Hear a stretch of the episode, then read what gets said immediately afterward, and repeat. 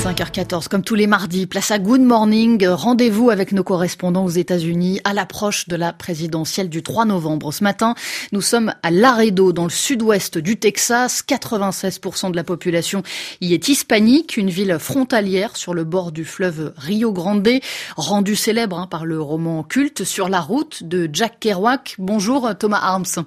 Bonjour. On ne va pas parler littérature ce matin, mais plutôt des promesses de Donald Trump en 2016 et du fameux mur qu'il s'était engagé à construire. Oui, c'était une promesse de 2016. Donald Trump voulait coûte que coûte faire construire un mur, en particulier à Laredo. Mais ici, la majorité des 260 000 habitants sont contre ce mur.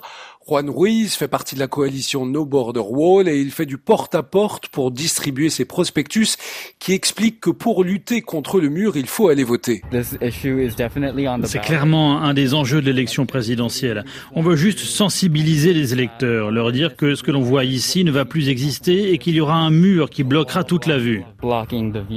À quelques kilomètres de là, on se trouve dans ce que l'on imagine du Texas, un territoire vaste, aride, des chevaux laissés en liberté, du moins tant que le mur n'est pas construit, car pour Joseph Hine, ce mur sonne la fin de son élevage de chevaux à Palouza.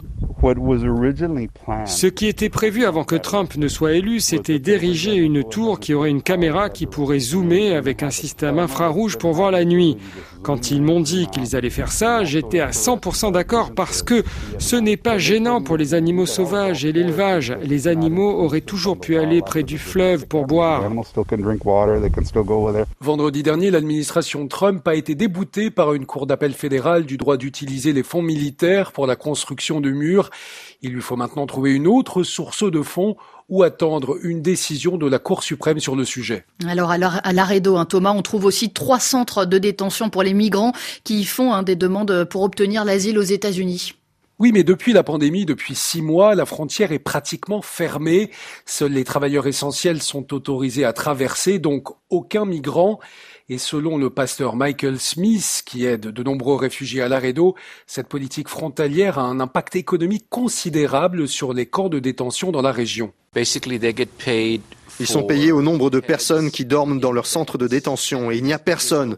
On parle d'entreprises qui génèrent des millions de dollars et là ils vont perdre énormément. Donc ils vont vouloir que les frontières rouvrent pour pouvoir enfermer des migrants, mais je crains que l'administration Trump ne veuille pas ça. Elle veut que les gens arrêtés soient vite jugés et expulsés. Si vous vivez à Laredo, vous savez que cette communauté frontalière vit des consommateurs et des clients mexicains. Vous pouvez aller en centre-ville, ça ressemble à une ville fantôme. Justement, cette situation économique a-t-elle des conséquences sur le, vote des latinos? Alors, par tradition familiale, les hispaniques, qui représentent 96% de la population de ce comté, votent démocrate.